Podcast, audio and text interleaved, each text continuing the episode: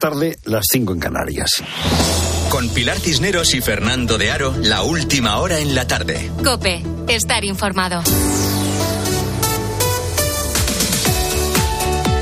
Muy buenas tardes a la gente, gente. El ferrocarril cambió el mundo en el siglo XIX, lo sabemos desde que desde pequeñitos, desde que empezamos a ver películas de vaqueros. El ferrocarril, ferrocarril hizo mucho más fácil el transporte de mercancías, eh, llegaba donde no se llegaba hasta el momento. Y ahora, ahora, el ferrocarril del siglo XXI es el mar. Cada año se transportan más de 250 millones de contenedores entre los principales puertos del mundo. Eh, claro, esto facilita mucho transporte, facilita mucho eh, que el mundo esté globalizado, pero supone una de las mayores amenazas para la salud de los mares. ¿Por qué? Pues porque de esos 250 millones de contenedores hay bastantes que se caen de los barcos. 2.500 contenedores se caen cada año al mar. Por ejemplo, en 2020 un barco llamado Maerk Essen perdió 750 contenedores mientras eh, navegaba desde Xiamen en China a Los Ángeles. Por las mismas fechas, otro barco, el One Apus, eh, perdió 1.800 contenedores cuando viajaba desde China a Estados Unidos también. Algunos de esos contenedores contienen los famosos pellets, esas eh, lágrimas de sirena, microplásticos, que podemos llamar de cualquier manera. Son materia prima para fabricar luego artículos de plástico de cualquier tipo. Como ya sabes, el 8 de diciembre, el buque Toconao, que tiene bandera de Liberia y que es de un armador alemán, perdió seis contenedores 26.250 kilos de pellets y, perdón, ya estamos en la politización. Ya estamos en la politización porque la oposición en Galicia, el Partido Socialista, dice dos cosas. Que la Junta supo a principios de diciembre que se había producido el vertido y que no tomó ninguna medida y que la Junta miente porque dice que hasta enero no se enteró. La verdad es que hasta el lunes la cosa estaba tranquila. Teresa Rivera, la vicepresidenta del gobierno, simplemente se limitó a decir que los equipos del gobierno de España estaban dispuestos a actuar. Pero hoy ya Teresa Rivera ha elevado el tono y ha pedido responsabilidades a la Junta por no actuar.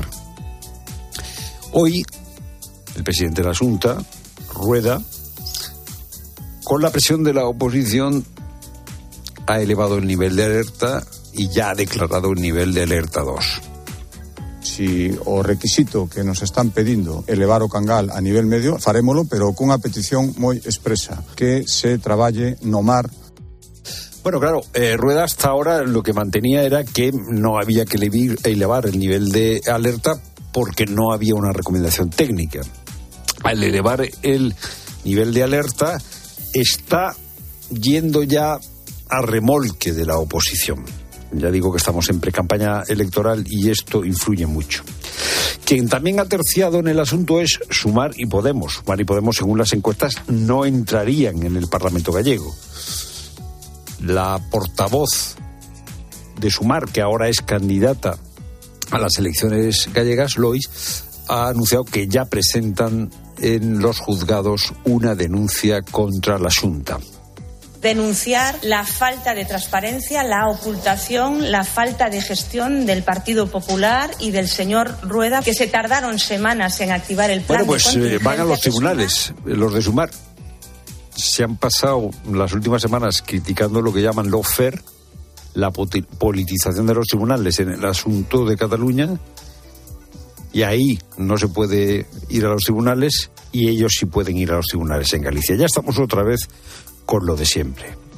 Es lo primero, no lo único. Buenas tardes, tenemos Buenas tardes y continuando con el tema, contamos que la empresa responsable del vertido de los pellets debería hacerse cargo de la limpieza de las playas gallegas. Lo acaba de decir aquí en la tarde Pablo Ibáñez, profesor de Derecho Marítimo en la Universidad Católica de Valencia. Este es un suceso que ha obligado a la Junta a elevar la alerta al nivel 2. En el caso de, estas mercancías, que son los pellets que están llegando a, las costas españolas, gallegas, asturianas y demás, sería los costes de la, de la limpieza de, las playas directamente.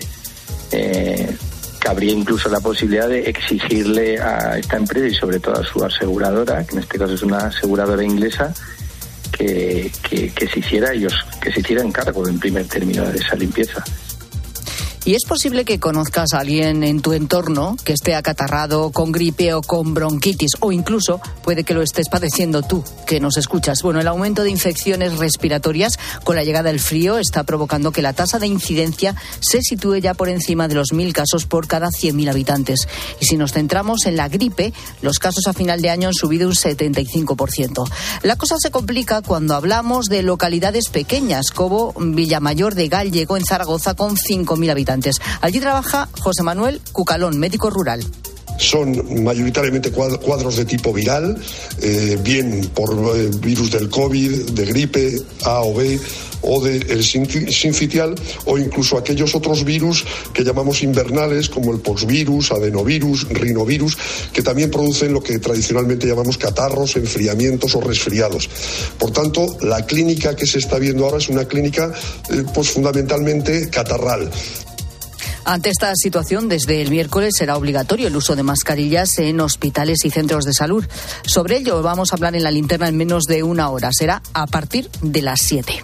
Y las acciones de la farmacéutica catalana Grifols cierran la jornada en bolsa con una caída de más de un 25%. Ha sido un día complicado para la compañía después de que Gotham City Research haya señalado a la empresa por manipular sus cuentas. Este instrumento de análisis e inversión ya tumbó a la tecnológica española española GoWex hace 10 años. ¿Cuál es la situación en este momento, Fernando Mañueco? Las acciones de laboratorios Grifols han cerrado hoy en bolsa a 10,55 euros. Se han desplomado un 26%.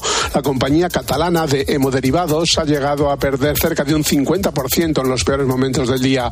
La capitalización bursátil de la empresa, su valor en bolsa ha pasado de los 10.000 millones de euros de ayer a los 7.200 de hoy. Según un informe de Gotham City Research, Grifols podría haber manipulado sus ratios de endeudamiento y sus estados financieros. En un comunicado la compañía ha negado tajantemente estas acusaciones de Gotham City, que es un hedge fund, es un instrumento de inversión alternativa de alto riesgo que procura obtener beneficios tanto cuando suben unas acciones como cuando bajan. Ayer mismo Gotham notificó a la Comisión del Mercado de Valores una operación en corto sobre un 0,5% del capital de Grifols. Es una operación que saca provecho de la caída de las acciones.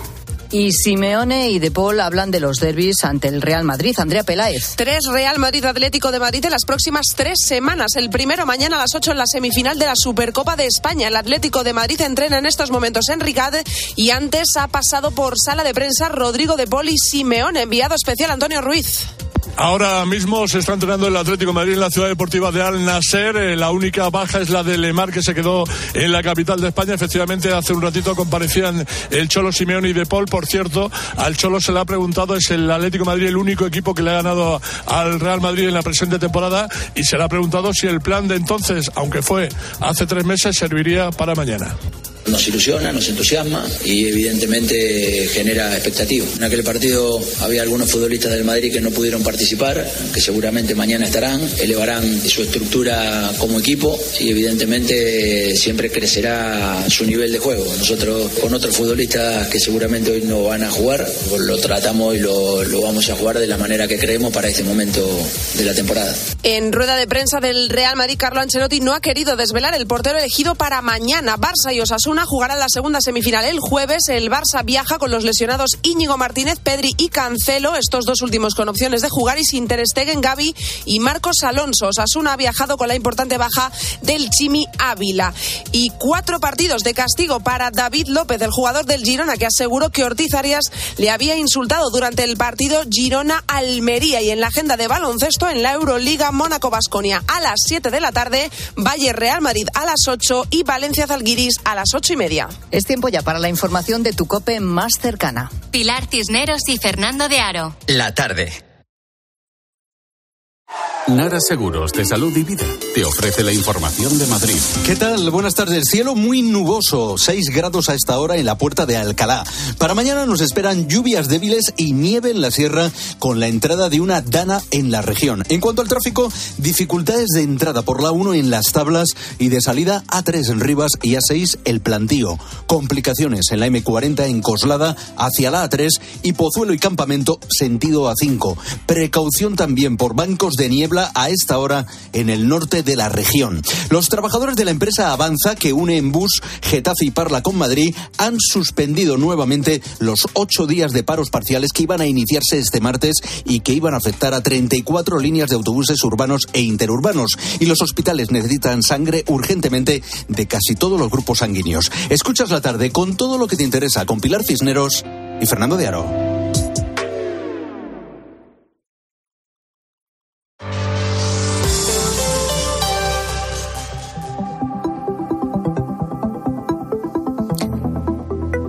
Son las 6 y 11 minutos, hora menos en Canarias. Es martes 8 de enero. ¿Dónde está Peregrín? ¿Dónde está el peregrino? ¿Qué sabemos a esta hora del, dirás tú, pero ¿qué es esto? ¿Quién es el peregrino? Bueno, es la primera misión privada de la NASA a la Luna, de la que se perdió el control al poco de despegar con el cohete Vulcan. Luego lo recuperan, en parte, pero luego parece que se va a quedar sin combustible. Insisto, ¿qué sabemos a esta hora? de Peregrín. Jorge Alcalde es divulgador científico de este programa. Jorge, ¿cómo estás? Muy buenas. Muy buenas tardes, ¿qué tal? ¿Qué ha pasado con este lanzamiento, con esta misión? Bueno, de momento sabemos algo, no lo sabemos todo y todavía está llegando información sobre lo que ha ocurrido con este pequeño fiasco de esta misión Vulcan Centauro, que es como se llama el cohete, que tenía que mandar efectivamente esa cápsula peregrín, peregrino, a aterrizar en la Luna, nada más y nada menos, y que esto iba a ocurrir el 23 de febrero. Bueno, lo que a pocos horas del despegue, que fue un éxito, toda la fase inicial del despegue con un cohete que nunca antes había utilizado, propulsado por metano y eh, de una empresa privada, todo iba perfectamente y a pocas horas pues se dieron cuenta los técnicos aeroespaciales que los paneles solares de, la, cápsula Peregrine, que ya se había separado del cohete propulsor, no se podían mover correctamente. Y esto es fundamental porque esta cápsula tiene que ir siempre con los paneles orientados al sol porque es lo que le sirve de recarga para recargar energía.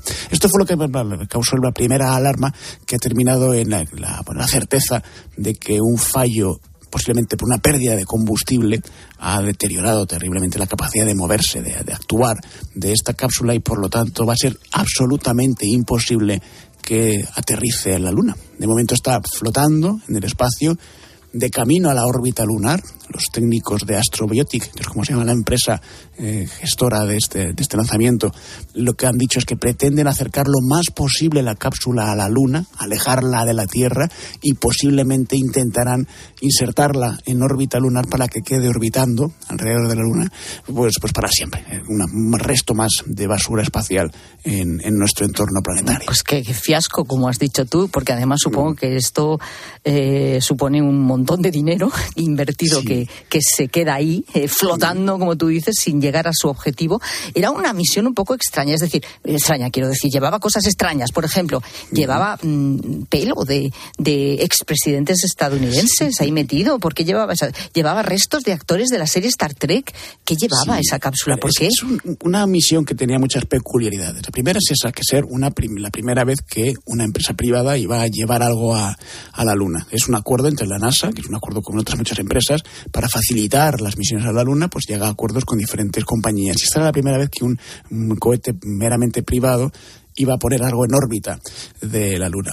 La segunda peculiaridad es que, bueno, pues estas, estas misiones privadas muchas veces pues se, se financian con símbolos y con acciones eh, más simbólicas que científicas y una de ellas era pues llevar las cenizas de varias personas que habían participado en los rodajes de todas las secuelas de Star Trek que habían decidido que querían pues cuando muriesen que sus restos fueran depositados en la luna para la eternidad. Y, en una de, una de las pequeñas eh, cajitas que había en la Peregrine contenía estas cenizas como también ADN de algunos presidentes de Estados Unidos. Pero también lo más importante es que llevaba instrumentos científicos de gran valor que podían ser de mucha utilidad para la NASA para las próximas misiones a la Luna, algunas de ellas tripuladas. Instrumentos que iban a medir la cantidad de radiación de, sol que llega al suelo en esas zonas donde iban a aterrizar, eh, que iban a medir el agua de esa zona, que iban a medir eh, el, ambiente general de la zona de aterrizaje para eh, asegurarse que es una buena zona para futuras misiones. y eso es lo que se ha perdido y eso es lo que realmente le ha hecho mucha pupa a, la NASA porque esta era una misión en la que se tenía bastante esperanzas. Bueno, pues vamos a hablar a continuación de una historia, una noticia, desde luego, igual de alucinante, mucho más terrenal y que además eh, es un éxito, ¿no? Que, esto viene muy bien. Bueno, yo no sé por ejemplo, si tú te tuvieras que someter a una intervención de columna vertebral y te dijeran que además del cirujano va a haber un brazo robótico, que es el que de hecho va a intervenir ahí en tu columna, ¿cómo te lo tomarías? ¿Qué pensarías?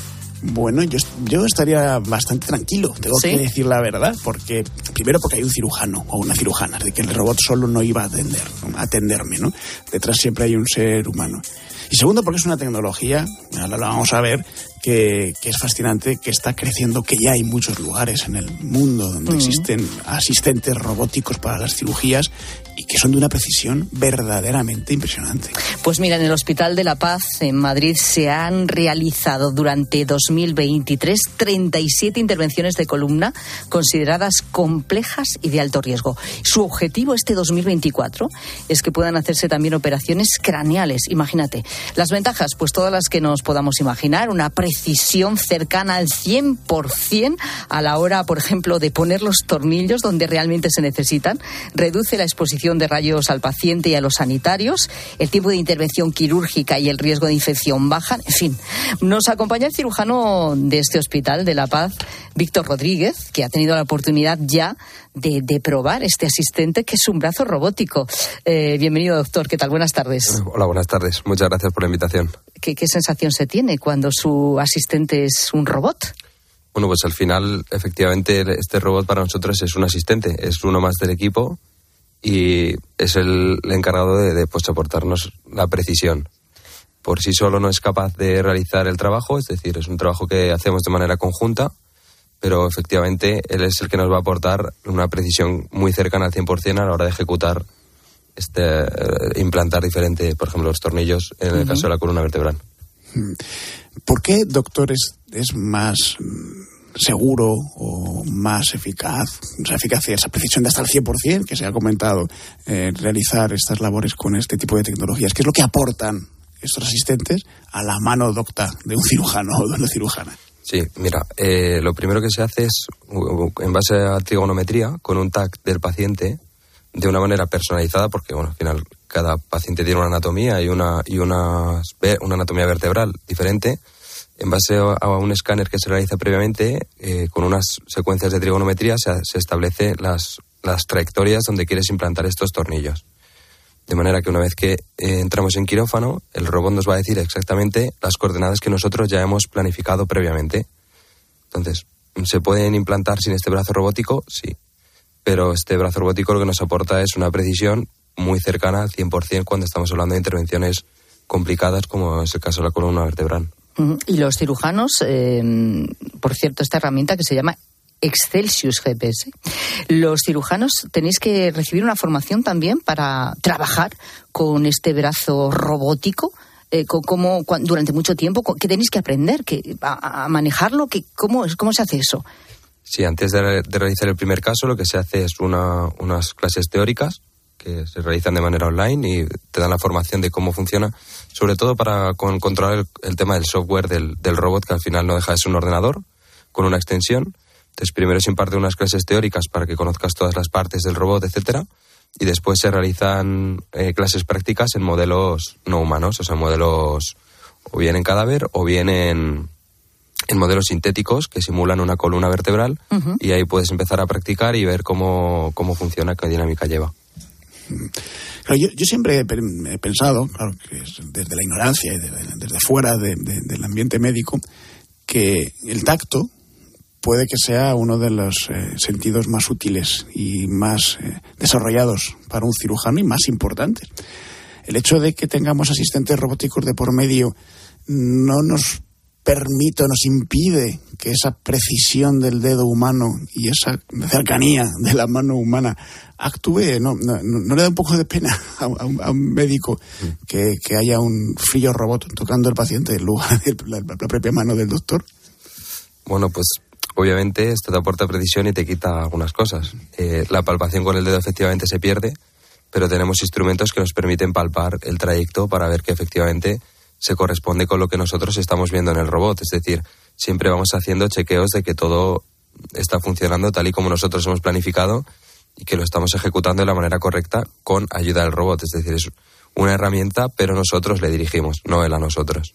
¿Se puede palpar? Sí, se puede palpar, pero con instrumentos específicos, no, no con el dedo.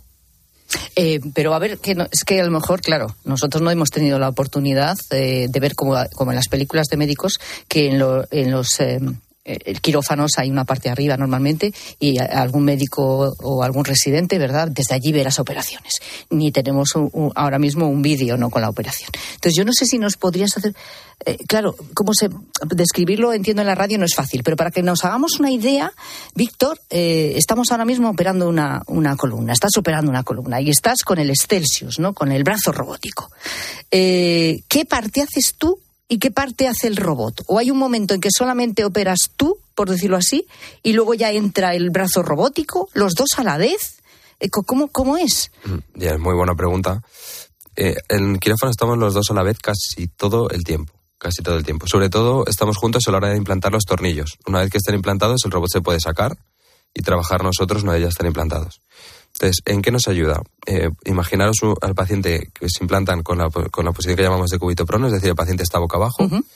Entonces, en base a unas referencias que ya hemos tomado, nosotros metemos el robot, accionamos un pedal y el robot básicamente lo que es es, es un ordenador que tiene este brazo y tiene una cánula de trabajo. Esa cánula lo que hace es que solo se enfoca en una única dirección, la dirección que tú has planificado para meter el tornillo, no te permite movilizarlo a través de esa cánula hueca de trabajo, nosotros hacemos todos los pasos para meter el tornillo, pero el tornillo lo metemos nosotros. Es decir, no nos permite desviarnos de esa trayectoria. Es una trayectoria fija que nosotros hemos preplanificado y a través de ella pues vamos haciendo los diferentes pasos hasta introducir el tornillo. Es decir, todo lo hacemos nosotros con nuestras manos. ¿vale? Es como una especie de canal de trabajo interesante. Em, antes habíamos dicho, Víctor, que, esta tecnología se está implantando cada vez más en más hospitales, que hay cada vez más experiencia, pero yo no sé si para generalizarse, para que esto pudiese ser pues en el futuro la forma habitual de operar, el gran obstáculo es el precio de esa tecnología, es la formación de los médicos o es que no todas las operaciones en el futuro pues merecerá la pena utilizar esta tecnología o incluso a lo mejor no se podrá. No sé cuál es el obstáculo para que esto se convierta en un futuro generalizable. Hombre, yo creo que ahora mismo el principal obstáculo es, eh, es el económico porque sobre todo en un sistema público esta tecnología es una tecnología cara, hay que hacer una gestión de recursos y efectivamente se pueden implantar tornillos sin él, como se ha llevado, como se lleva haciendo todos estos años. ¿Qué pasa? Que poco a poco esta tecnología pues se irá haciendo más accesible a nivel económico, se irá generalizando su uso y yo creo que de aquí a 10 años, no te estoy dando un futuro muy lejano, será raro el hospital que no lo tenga. Obviamente habrá gente que diga, oye, pues es que yo igual, en vez de gastarme ese dinero, el cual desconozco, desconozco cuál es su precio real, pues en vez de gastarme el dinero en ese robot, igual preferiría eh, organizar el quirófano de otra manera, armarlo con otras herramientas, porque soy capaz de poner los tornillos en un brazo robótico. Efectivamente, todos los cirujanos forman para ponerlos en el brazo, pero el objetivo es aumentar la seguridad del paciente, es decir, saber que le estás poniendo tornillo ahí que no le vas a generar ningún daño. Entonces, eso no, no hay estudios reales en la sanidad pública que, que hagan un, un, análisis de qué valor real tiene el evitar generarle una lesión al paciente. Y, Víctor, entonces, eh, claro, las ventajas son, por un lado, que que consigues una personalización total de la, o sea, tú, en el ordenador has metido todos los datos de esa columna en concreto que en ese momento estás operando, con lo cual es mucho más personalizado la actuación, que también es más seguro para el paciente y, y se, mm, se reducen los tiempos de operación también. Sí, los, eh, los artículos que hay ahora mismo publicados en la evidencia dicen que sí, pero una vez se ha superado la curva de aprendizaje, la Ajá. curva de experiencia. Es decir, en los primeros casos, como pasa con todo, pues se va más despacio porque no solo somos el equipo de cirujanos, sino todo el equipo de enfermería, el equipo de técnicos de rayos. Tenemos que estar haciendo una serie de cosas nuevas y una vez se alcanza la curva, que está en unos 50 casos, se empiezan a reducir los tiempos con respecto a técnicas no robóticas. Y, y los pacientes cuando se les, porque se les informa de esto, ¿no? Sí, se ¿Qué, les qué- informa. qué dicen? ¿Que me, va, ¿Que me va a operar un robot? Sí, ¿Se, sorprenden o...? La mayoría se sorprende. Mm, Tenemos la una percepción subjetiva de que les gusta y eh, lo que decimos es que es un robot, que es una herramienta y lo que, lo que os estoy explicando Claro. a vosotros, que es algo que hacemos de manera conjunta, que no es un robot y el cirujano en casa, que es lo que se imaginan muchos. Claro, eh, Víctor, tú eres neurocirujano. Eh, esto eh, entiendo, como decía Jorge, que con el tiempo irá a más. Eh, ¿Realmente te ves también, por ejemplo, operando con un asistente ya no solo una columna, sino, por ejemplo, un cerebro? Es decir, abrir el, el cráneo y, y operar. Sí, ahora mismo en el Hospital APAT llevamos eh, como aproximadamente unos 40 casos de columna vertebral. La idea es en este primer trimestre de 2024 ya empezar a realizar algún procedimiento craneal. Esto no implica que sea eh, que implique en apertura de cráneo. Normalmente lo vamos, vamos a empezar a utilizarlo en lo que ya decimos son procedimientos percutáneos, es decir, cuando tenemos que realizar algún tipo de implante craneal que nos permita realizarlo de manera externa, que no, no, no sea necesario abrir el cráneo como tal. Pero nuestra idea es hacerlo en este primer trimestre de 2024. O sea, ya. Entonces, bueno, interesantísimo. ¿eh? Víctor Rodríguez, neurocirujano, que nos cuenta ¿no? cómo se está utilizando efectivamente este brazo robótico ya para eh, ser ese, asistente de quirófano, su asistente, en este caso en las operaciones de columna, y que ya van a empezar efectivamente con eh, otro tipo de, de operaciones a nivel de cabeza, a nivel craneal. Es impresionante. Gracias. Nada, muchas gracias a vosotros. Pues nada, Jorge, lo iremos contando aquí porque esto es fascinante. Es fascinante y ya yo no tenía ninguna duda al principio de la conversación, ahora todavía menos, me quedo mucho más tranquilo sabiendo que estamos en buenas manos, las manos humanas y, Y las otras. manos las manos metálicas también, las dos, son de gran precisión. Gracias, Jorge. Pasa buena tarde. Adiós, un abrazo. Bueno, pues Rosa Rosada aquí otra vez para hablar, como no, de la mutua. Sí, Pilar, bueno, vamos a contarle a la gente, gente, eh, especialmente a los que tienen todos los seguros en la misma compañía, el de hogar, el de coche, el de moto, y aún así este año les han subido el precio de todos los seguros. Bueno, pues que sepas que si te vas a la mutua con cualquiera de tus seguros, te bajan su precio, sea cual sea. Tan fácil como llamar al 91 555 5555. Te lo digo o te lo cuento. Vete a la mutua condiciones en mutua.es. Everybody got the reason.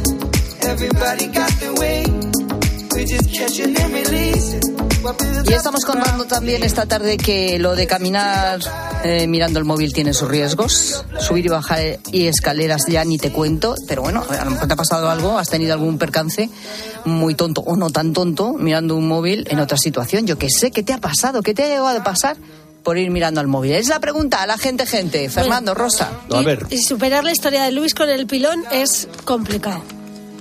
Buenas tardes. Mira, una vez iba, iba andando por la calle, centrado en el móvil, enviando y contestando WhatsApps. No vi un pilón que había en el suelo, pilón de estos para que no aparquen los coches. Me di con toda la rodilla en el pilón. Me fui contra el escaparate de una panadería. Madre. El móvil no lo solté, pero lo estampé contra el cristal y adiós pantalla y la vergüenza que pasé porque todos los clientes ¿Y que había en la panadería, claro, se quedaron que no muertos eh, mirándome. Ah, bueno. Un saludo. Pero yo creía que ya lo que faltaba es que se rompiese el Para cristal la de película, de para hacer la película entera, sí, ¿no? que además se cayera el cristal encima venga, que de, sí. de un oh, pastel que luego se lo comía alguien sin darse cuenta, se lo tragaba y Tampoco te entonces... pases, ¿eh? eh, tenían que llamar a la ambulancia, la ambulancia se chocaba con un coche en el camino y, esto- y así seguía la tragedia. Yo puedo reír porque eh, me, me- A ver si vamos a tener que llamar Madre a la mía, ambulancia para la que ambulancia. asista con oxígeno a cuando, eh, cuando se hace radio, claro, el que está delante del micrófono no debe toser, pero esto se ha vuelto ya una tarea imposible. Hombre, yo sí no que nos perdonen los oyentes. eh. Naturalidad ante todo porque es lo Eh, que hay. sí, sí, ¿eh? sí, sí. Ah, bueno, antes tú has tenido un momento ahí Ha habido un momento Un que creía que me ahogaba. médico, eh, sí. sí, Es que sí. además, cuando te da eso no puedes continuar. no, nada, nada. Ahora me está viniendo me empieza a rascar la garganta. A ver, me va a dar otro ataque. Que nos perdonen los oyentes. Y cuando te dejas sin voz la tos, que, no, que es imposible hablar, Ya. Es que ahí dices, madre mía, mm, Va a batir un récord. Quiero ¿eh? desaparecer. El Rosa Rosado va a batir un récord en el Guinness. eh, la persona que ha estado con, con una gripe más larga. Sí, ¿eh? efectivamente. Voy camino de. Bueno, Dentro el, de tres años seguirá la gripe. el peatón zombie del que estamos hablando tiene sus riesgos. No te rías que tose. Ya, tanto para él como para los demás. Buenas tardes. Pues yo tengo que contar que yo soy ciego y con bastante frecuencia cuando voy por la calle, pues las personas que van mirando el móvil me pisan el bastón, me tiran el bastón y la verdad que alguna vez ellos se tropiezan con mi bastón y se caen. Y tengo que confesar que si no fuera porque también se me cae a mí el bastón, ni me pararía a preocuparme por ellos, porque les está bien empleado. Bueno, es Y ya que, está. hombre, es que una mínima consideración, una persona que no vea hay que tener, ¿no? Desde luego. ¿Eh? Hombre, por favor. Desde luego, pobre gente. Desde luego que sí. Bueno, hay gente que avisa a estos peatones zombies, otros que no, como Fernando, pero vamos, que no es el único. Buenas tardes, gente, gente. Pues sí, yo soy muy de Fernando de Aro, lo tengo que reconocer, porque si hay una cosa que no soporto es ir caminando por la calle y ver a la gente que con la cabeza agachada mirando el móvil, caminando y les da igual si hay farolas, personas, postes, señales, árboles, es que siguen caminando y no lo soporto. Un saludo. Hombre, y si hay una farola o un poste, pues ya... Y se dan, pues te, te echas unas risas. Eh, Sí, hombre, y si hay que atenderlos, atiende al personal, hombre. Sí, pero a posteriori. Pues, sí, Eh, mi- hombre, Depende de las heridas que se hagan. Depende de la lesión. Pero es verdad que hay veces que, eh, yo no sé si a vosotros pasa, que es que vas esquivando. Vas ¿Eh? esquivando, sí, sí. ¿Eh? Pero lo peor de todo es que yo no sé qué nos pasa, que nos pasan cosas y encima no aprendemos. Hola gente, gente, feliz año. Pues yo me la di, pero bien dada. Iba hablando con, con mi hijo con el móvil porque le tenía que llevar el coche a la ITV. Iba por el, por el bordillo de la acera y no me di cuenta. O sea, me tropecé con el bordillo de la acera y me caí de bruces con el resultado de romperme una falange de un dedo y la, y la nariz. Y tenía el Madre mismo sábado tenía un examen. Menos mal que fue la mano izquierda. Así que, pero no he aprendido, ¿eh? La lección. Sigues- bueno, sigues pues igual, nada. ¿no? Vale. sabéis que eso no se hace. Eso No se hace, no se hace, que no se hace. Que te puede romper muchas el cuento. cosas. Sí, no. La, Seguro que el móvil lo salvó. la culpa la tiene el chaval. El borde de la. El chaval que no llevaba el coche a la ITV. Consiguió salvar el móvil seguro, dolor, ¿eh? pero ella se rompió Es que la falange. eh, ¿Y la cuando se te rompe un dedillo, eh, Qué dolor. duele mucho. Parece que no te das cuenta que de la falange hasta que no se te rompen. Bueno, pues hablamos con la gente, gente, de estas situaciones. Realmente, en fin, somos zombies con Algunas el móvil. peores que tener la gripe, ¿eh? también te digo. Sí. Esto- esto- Depende de lo larga que sea la gripe, Bueno, vale, también te digo. es ¿eh? Bueno, ¿qué te ha pasado? Tres años sigue aquí tosiendo. Rosa Usa la mascarilla. Tú- ¿Qué tú te ha fija- pasado yo- por yo- ir yo mirando digo, el móvil? eh, 9 de enero eh, de 2027 seguirá tosiendo Rosa ¿Qué Rosado. percances, tontos o no, te han ocurrido por ir mirando el móvil? Queremos que nos lo cuentes, notas de voz al 607 15 0602. No one knows if I breathe real slow. Let it out and let it in. Escuchas la tarde. Con Pilar Cisneros y Fernando de Aro. Cope, estar informado. El deporte se vive en el partidazo de Cope con Juanma Castaño. Yo es que además le veo raro a Xavi, ¿eh? le, ve- le noto muy raro. lío en todos los campos. Le- Yo no sé, Juanma, si habéis visto lo que le ha pasado al final del Muy nervioso. Sí, claro, lo hemos visto. Está muy no, no, nervioso. pero digo, ojito con el tema que ha puesto Juanma encima de la mesa. Si en un equipo hay muchos futbolistas que no rinden, Ya sé a dónde vas. hay, no, no, Claro. pues a dónde va, hay que mirar al entrenador. de lunes a viernes, desde las once y media de la noche. La mejor información deportiva y el mejor análisis lo encuentras en el partidazo de Cope con Juanma Castaño, el número uno del deporte. Si sientes que todo te va sobre ruedas y no quieres que ningún bache en el camino lo estropee, el seguro de coche de línea directa está hecho para ti. Además de ahorrarte una pasta, nunca te quedarás tirado, porque tienes coche de sustitución también en caso de avería. Cámbiate ahora y te bajamos el precio de tu seguro de coche sí o sí. Ven directo a lineadirecta.com o llama al 917-700-700. El valor de ser directo. Consulta condiciones. ¿Una noche de pesadilla por culpa de la tos? No dejes que se repita con Cinfatos Noche de Cinfa. Cinfatos Noche actúa rápida y eficazmente para combatir la tos seca y ayudarte a dormir placenteramente. Elige estar bien. Elige Cinfa. A partir de 12 años, lea las instrucciones de este medicamento y consulte al farmacéutico. La página 11 del libro del bien vivir te invita a hacerte algunas preguntas. ¿Cuánto vale pasar tiempo con los tuyos? ¿Cuánto vale no tener que mirar el reloj? Con el cupón diario de la 11 puedes ganar hasta 500.000 euros de lunes a jueves y practicar el bien vivir. Cupón diario de la 11. Te toca bien vivir. A todos los que jugáis a la 11, bien jugado. Juega responsablemente y solo si eres mayor de edad. Escuchas la tarde. Y recuerda, la mejor experiencia y el mejor sonido solo los encuentras en cope.es y en la aplicación móvil. Descárgatela.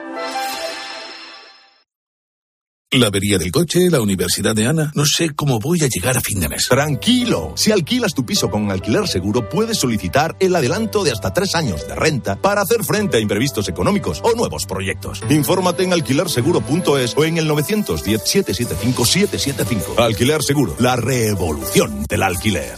Aunque te hayan regalado unas pesas, levantarlas en casa con el turrón todavía en la mesa cuesta. Por suerte, el seguro de tu casa no te cuesta tanto. Esta cuesta de enero contrata con Berti el seguro de tu hogar desde 78 euros y disfruta de descuentos en los servicios de reparación y reformas. Calcula tu precio en Berti.es. Ahorra tiempo, ahorra dinero. ¿Una noche de pesadilla por culpa de la tos? No dejes que se repita con Cinfatos Noche de Cinfa. Cinfatos Noche actúa rápida y eficazmente para combatir la tos seca y ayudarte a dormir placenteramente. Elige estar bien. Elige Cinfa.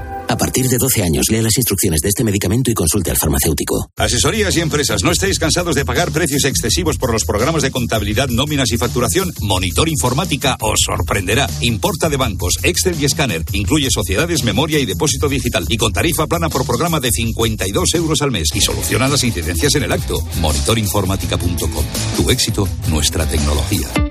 Si te preguntan qué emisora escuchaste ayer, di Cope. Y escucho Cope todas las mañanas yendo al trabajo en el coche. Yo me pongo la Cope cuando voy a correr, la llevo en los cascos. La verdad que Cope me aporta información, datos, entretenimiento. Cope me da mucha compañía. Cope, la radio en la que crees.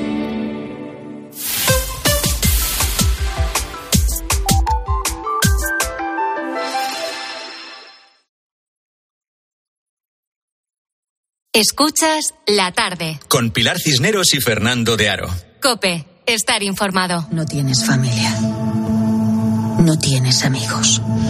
Abusaron de ti. Hasta que te entregaste a mí. Ahora tienes un propósito. Y es noble. Esta vez lo haré de otra forma. Es tu agente de campo. Haz lo que creas conveniente. Tengo que estar segura. Si consiguiera contactar con el objetivo, ¿cuáles serían sus directrices? Neutralizarlo. Es martes, así que es tiempo de series a esta hora aquí en la tarde. Ya está Javier García Arevalillo, nuestro experto en series. Enseguida comentamos la serie de hoy. Hola Javier, buenas tardes. Muy buenas tardes, Pilar. Pero viene con una sonrisa de oreja a oreja, no solo porque es una de las pocas personas en este mundo y en este país que no ha estado acatarrado ni con gripe durante todas las vacaciones de Navidad, ni tampoco ahora. Ojo. A ver, es que tengo dos hijas pequeñas, eso significa estar enfermo siempre, eh, entonces ya es Ya como una, es meseta de, de inmunidad. Pero la sonrisa es sobre Sí. todo porque dice que los Globos de Oro se ha premiado las mismas series que en los premios Arevalillo. O sea, que ha coincidido, vamos. Bueno, de hecho, él lo, lo dijo primero, ¿no? Sí, sí, Y algún está día, feliz. algún día, Está feliz. en fin.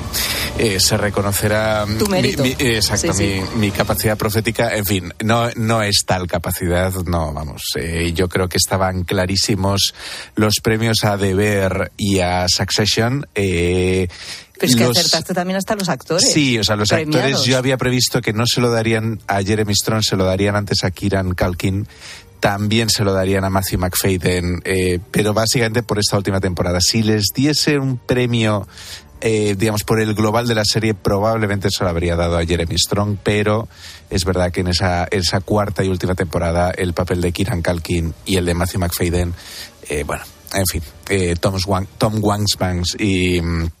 y vamos, y el, y el pequeño de los Roy es, vamos, es otro nivel. Bueno, que está muy contento. Eh, sí, sí, Bueno, sí, sí, sí, Bueno, sí. vamos ya con. Me ha dime. faltado nada, me ha faltado nada, que no le han dado ningún premio y se merecía, se merecía algo, pero es verdad que Beef Bronca es una miniserie espectacular que nos sorprendió a, vamos, Pero absolutamente de esa serie hemos hablado, no me acuerdo. Sí, o sea, en su momento creo que la llegué a mencionar, pero no la hemos tratado en profundidad. Ah, pues, ¿y tú Esta la visto? tenemos pendiente, sí. Bueno, pues Esta nada. la comentaremos, ya Es una de que, ya que ha sido una de las Claro, premiadas, pues habrá que comentarla, pero será otro día, porque Sí. hoy, así para la vuelta, yo creo que necesitamos una serie trepidante, ¿no? De acción, de esas que nos ayudan a desconectar. O, o- o a despertar después de, También. del día. Vamos, de las que enganchan desde el primer minuto, ¿no, Sí, Javier? y eso hace, vamos, de sobresaliente la serie de hoy, Bueno, eh, una dosis de adrenalina en vena llamada Special Ops Lioness. Y que arranca con una escena que nos recuerda a títulos como Black Hole derribado o 13 horas en Benghazi, casi nada.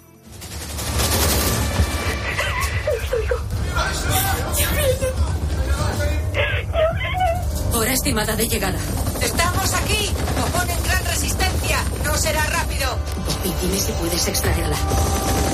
Nunca digo que no. Tengo que decidir ya, ¿entiendes? Entiendo. Lucharemos hasta el final. Mantengan altitud en 500 metros. No disparen. Copiado. Esperamos. Bueno, tenemos que subrayar que lo primero que llama la atención de esta serie es el plantel. Eh, Zoe Saldana dirige un grupo de operaciones especiales, entre ellas las, las famosas Black Ops, que tanto hemos jugado algunos en videojuegos, que monitoriza a un activo, a un agente que ha conseguido infiltrar en, dentro de una fortificación del ISIS. Bueno, y a juzgar por lo que acabamos de escuchar, Eh, todo se ha torcido. O sea, sí, a ver, el arranque es el arranque es una declaración de intenciones, la líder del equipo tomando la decisión eh, al cabo de unos segundos de volar por los aires la fortaleza una vez eh, su activo pues ha sido ha sido atrapada y pues va, va a afrontar eh, tortura y, y muerte seguras. Decisiones difíciles que, como vemos a lo largo de la serie, dinamitan la vida familiar de este personaje, de este, de, de la, del personaje de Zoe Saldana, eh, y queda para muchísimo juego. Bueno, y deduzco también que el nombre de la serie viene de que los activos que infiltran son mujeres. Efectivamente, mujeres que se deben ganar la confianza de alguien del círculo interno, habitualmente familiar, de un gran objetivo terrorista. Ujú. Una misión delicadísima que requiere de los mejores perfiles dentro del ejército y que lógicamente no tiene una lista de espera muy larga en- Ya, entre los marines estadounidenses. ya me lo imagino. Pero de vez en cuando, claro, porque si no, no habría serie, Sí. pues eh, como se alinean los astros, podemos decir, y surge la candidata perfecta. Bueno, no, no es cualquier candidata, es la marine, o sea, es una marina excepcional que tras huir de un entorno de abusos decide sumarse a los marines compitiendo en las pruebas físicas directamente con hombres y ganándoles. Disculpe, señor. Tranquila, siéntase. Sus resultados son inusuales. Se ven cada cinco años, más o menos. La destinaría a operaciones psicológicas, pero en sus pruebas ninguna mujer lo consigue. Y solo pocos hombres. 22 dominadas, 114 flexiones en 3 minutos y corrió la milla y media en 8 minutos. El estándar es 15. Corría los 800, señor. Y lanzaba la jabalina. Gané campeonatos. Lo sé, he estudiado su expediente. Lo que no entiendo es por qué no asistió a la universidad. ¿Por qué está aquí no logrando todo lo que estas pruebas indican que podría lograr? Porque mi madre murió. Odiaba el mundo. Y así me castigué. Bueno, bueno, vamos a ver que mm, muchos seguramente cuando nos escuchan habrán levantado una ceja y dicen, oye, una mujer así parece casi una superheroína. se encuadra en esa corriente de dibujar mujeres protagonistas perfectas, Mm. absolutamente preparadas para todo como por arte de magia. A ver, es el momento de aclarar que el creador de esta serie es Taylor Sheridan. Eh, Ajá. entre otras series ha creado eh, la serie Yellowstone, que es serión, muy en las antípodas de ese movimiento que mencionas, que en mi humilde opinión tiene mucha culpa del fracaso reciente de las producciones de Marvel, sin ir más lejos.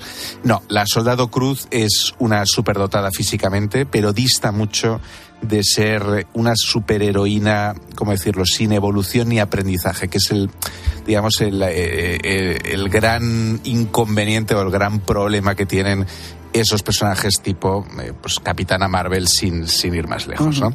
Tampoco mm, son superheroínas perfectas los personajes de Zoe Saldana, de Nicole Kidman, eh, aunque desde luego son mujeres fuertes y con muchísimo carisma, como las suele dibujar además muy bien Taylor Sheridan.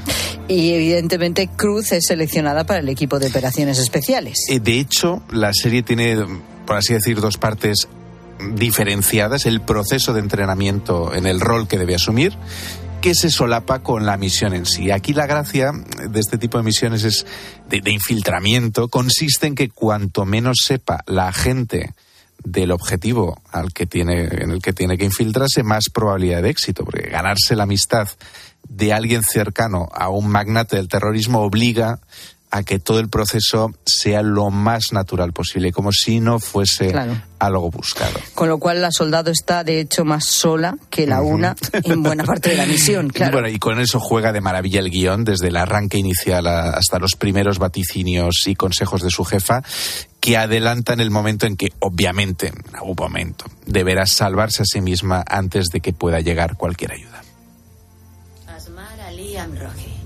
Un líder de la milicia respaldada por Irán en Irak. ¿Es el objetivo? Es el objetivo. ¿Quién es el blanco? Su hija. Tienen dinero. Es joven, así que le gustará gastarlo. ¿Dónde lo haces en Bagdad? No puedes. Lo haces en Kuwait. Ahí vamos. Por ahí empezamos. ¿No estás casada?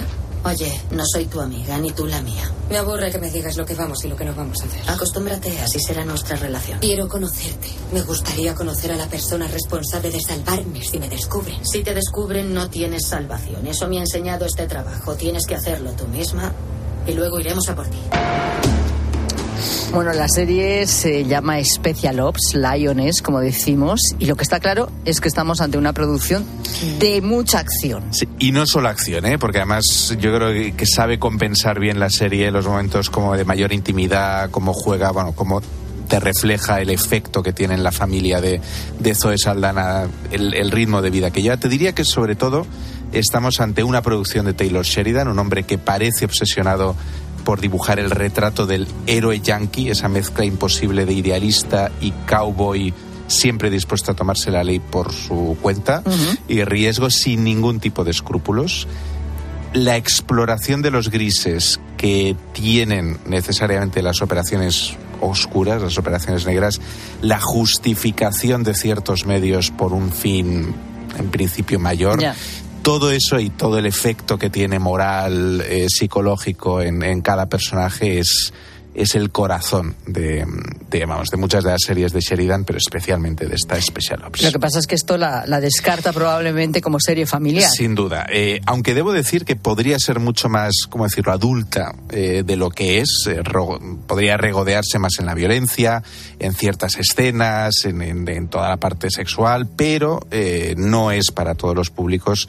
Sobre todo por lo duro del planteamiento y de la realidad que, que plantea, que en, a ver, pero en ningún momento, vamos a aclararlo, se hace ni desagradable ni brutal. Es algo muy parecido a lo que de hecho sucede en, Yellowstone, es el mismo tono, duro pero, pero sin, sin ser, llegar a ser desagradable, o 24, sin ir más lejos, una serie de acción también maravillosa, pues es un poco el mismo estilo. No la verías en familia con niños, ni mucho menos, pero oye, pues con adolescentes y tal se puede ver perfecto. Pues Special Ops Lioness, la serie que nos propone Javier García Arevalo y yo, para empezar con fuerza ahora, después de, de las vacaciones de Navidad, para esta cuesta de Hay enero. gente que está más estresada que nosotros en este momento y lo vemos en la serie. Gracias, Javier. Un placer. ¿Y tú qué piensas. Escribe a Pilar Cisneros y a Fernando de Aro en Twitter en arroba la tarde cope o en nuestro muro de Facebook La Tarde Cope o mándanos un mensaje de voz al 607 150602. Tienes 30 segundos para imaginar, para imaginarte el futuro, o como te gustaría que fuese, para imaginarte el mundo, el tuyo, o el que heredarán las generaciones que llegan, un mañana en el que podamos hacer que las cosas sucedan. Imagínate lo que quieras, lo que te emociona, lo que podremos lograr. Si en los últimos 100 años la tecnología nos ha permitido conectar como nunca la vida de las personas, imaginémonos todo lo que seremos capaces de hacer en los próximos 100. Telefónica, imaginémonos. Si sientes que todo te va sobre ruedas y no quieres que ningún bache en el camino lo estropee, el seguro de coche de línea directa está hecho para ti. Además de ahorrarte una pasta, nunca te quedarás tirado, porque tienes coche de sustitución también en caso de avería. Cámbiate ahora y te bajamos el precio de tu seguro de coche sí o sí. Ven directo a lineadirecta.com o llama al 917-700-700. El valor de ser directo. Consulta condiciones. Más que 60 consigue un sexy 60% de descuento en tus nuevas gafas. Infórmate en soloptical.com. Soloptical, solo grandes ópticas. Ahora en Carglass queremos que mejores tu visión cuando conduces bajo lluvia. Por eso, con la reparación o sustitución de cualquier luna, te aplicamos el tratamiento anti lluvia gratis. Carglass cambia, Carglass repara. Promoción válida hasta el 10 de febrero. Consulta condiciones en carglass.es. Escuchas la tarde. Y recuerda, la mejor experiencia y el mejor sonido solo los encuentras en cope.es y en la aplicación móvil. Descárgatela. Más que 60 consigue un sexy 60% de descuento en tus nuevas gafas. Infórmate en soloptical.com. Soloptical, solo grandes ópticas. Alcanza tus propósitos de 2024 con el apoyo de HSN, los mejores productos de nutrición, salud, bienestar y alimentación saludable con desarrollo y fabricación propia. Elige entre las más de 2.500 referencias y haz tu pedido en hsnstore.com. HSN, nutrición de calidad para una vida sana. Te compra tu coche, te compra tu carro, te compra tu buga. Te compra tu furgo, te compra tu moto, te compra tu auto, caravan. ¿Te han hecho una oferta? Te la mejoramos. Has oído bien. Mejor precio garantizado y compromiso de pago en 24 horas. Ven a vernos. En Lowy somos más cañeros que nunca, porque te traemos nuestra mejor ofertaza. Fibra y móvil 5G por solo 29,95, precio definitivo. Si quieres ahorrar, corre a lowy.es o llama al 1456. La gripe virus influenza tipo A, que la verdad está haciendo estragos. ¿eh? Hay otras patologías además asociadas, como el COVID o la insuficiencia respiratoria, y han tenido un crecimiento explosivo en los últimos días. Hay lugares, pues como Madrid, por ejemplo, que ha multiplicado los casos que ya se consideran casi umbral epidémico. Para comenzar el día bien informado, despierta con Carlos Herrera. Desde las 6 de la mañana, todo pasa en Herrera en Cope.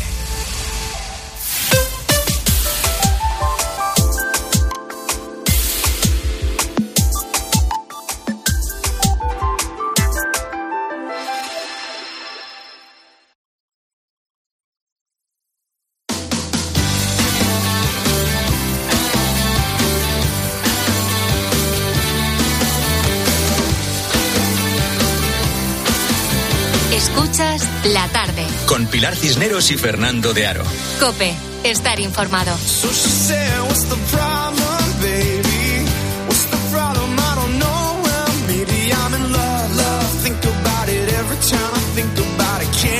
Rosa no ha contado ninguna historia de lo que le ha pasado alguna vez eh, por ir mirando el móvil. no Pues, sé eh, yo. Estaba yo pensando, Claro, yo suelo es que- hacerlo con mucha frecuencia, pero Por eso nunca te ha pasado nada, ni te has chocado con nadie. No, chocarme con Ni personas, has estado sí. a punto de caerte por algún lado. caerme no, pero, pero mm, chocarme con la gente sí y tener que decir, ay, perdona, perdona. Ay, perdona, perdona, perdona. Y digo, parezco tonta de verdad con el móvil. Siempre me pasa cuando me choco. Es verdad, siempre lo pienso.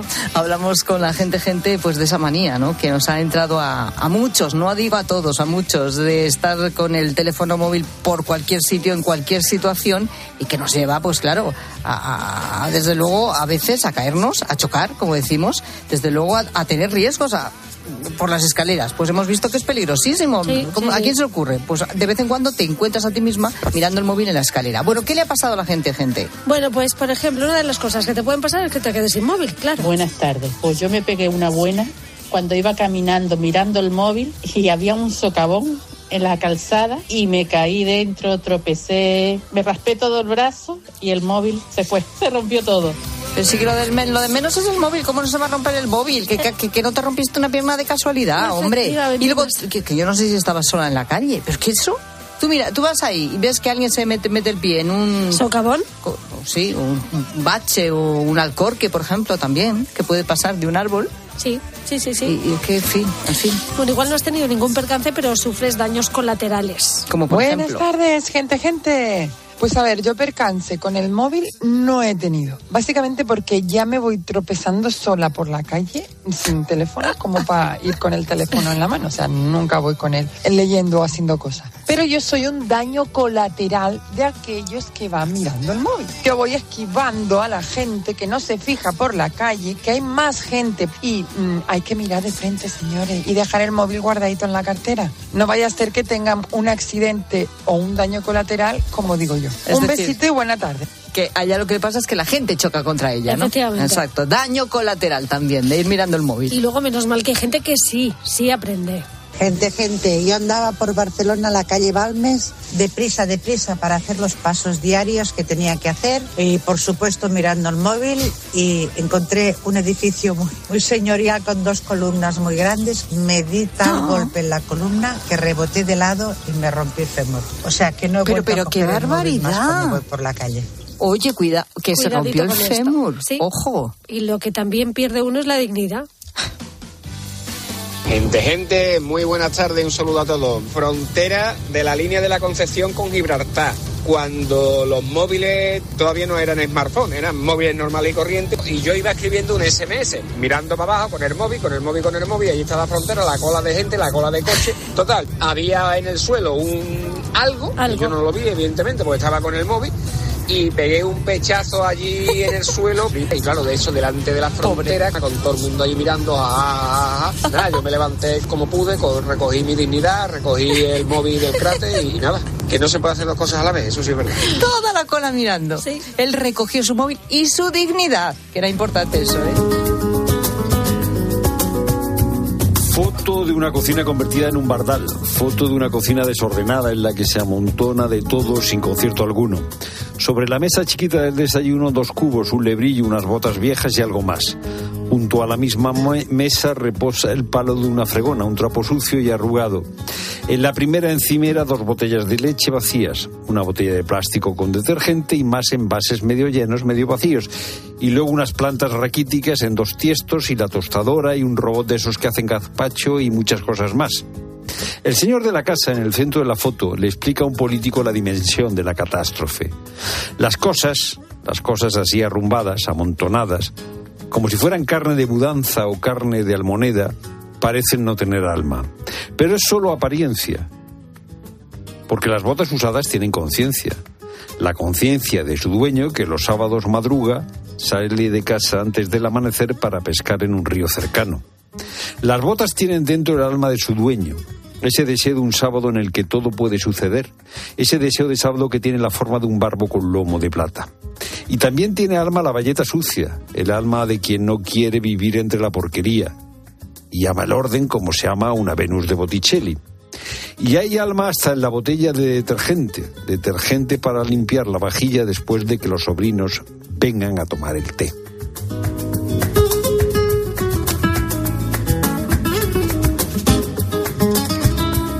Dos minutos para las siete. Cae la tarde. La radio sigue. Llega ya la linterna con Ángel Espósito.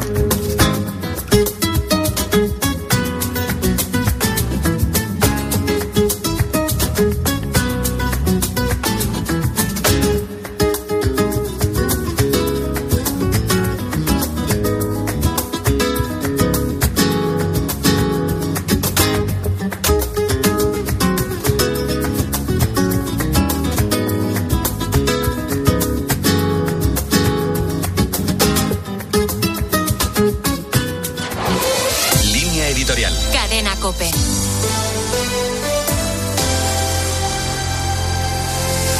Corría el año 2002 y no resulta difícil recordar la eficaz campaña de propaganda que armó en su día el PSOE contra el gobierno del Partido Popular con motivo del Prestige. El petrolero era un buque liberiano operado bajo bandera de Bahamas que se partió en dos y causó un enorme desastre ecológico. Los socialistas lograron entonces construir un relato que magnificara los errores cometidos en la gestión política y envolvieron a una parte de la sociedad en una ola emotivista. Ahora que es el PSOE el que gobierna, parece que la culpa de todo la vuelven a tener los populares. El Ejecutivo de Sánchez está utilizando como arma arrojadiza el caso de los famosos pellets, unos pequeños granos de plástico que han aparecido en las costas gallegas. Como ha recordado esta mañana en Herrera en la consejera de Medio Ambiente de la Junta de Galicia, Ángeles Vázquez, el plan de actuación se activó el 3 de enero, en cuanto la Administración Autonómica fue informada de lo sucedido por parte del Gobierno, que demoró varias semanas esta información. Los pellets han llegado también a otras costas, pero allí no hay elecciones a la vista ni se les puede sacar rédito político. Parece que la cuestión no preocupa. En Galicia, con elecciones a la vuelta de la esquina y con el Partido Popular tratando de revalidar su mayoría absoluta, hay materia suficiente para poner en marcha el ventilador. No hay comparación posible entre esta crisis y la del Prestige, pero en todo caso, los socialistas deberían recordar cómo juzgó su comportamiento la sociedad gallega en la primera ocasión en que pudo acudir a las urnas tras la catástrofe del Prestige.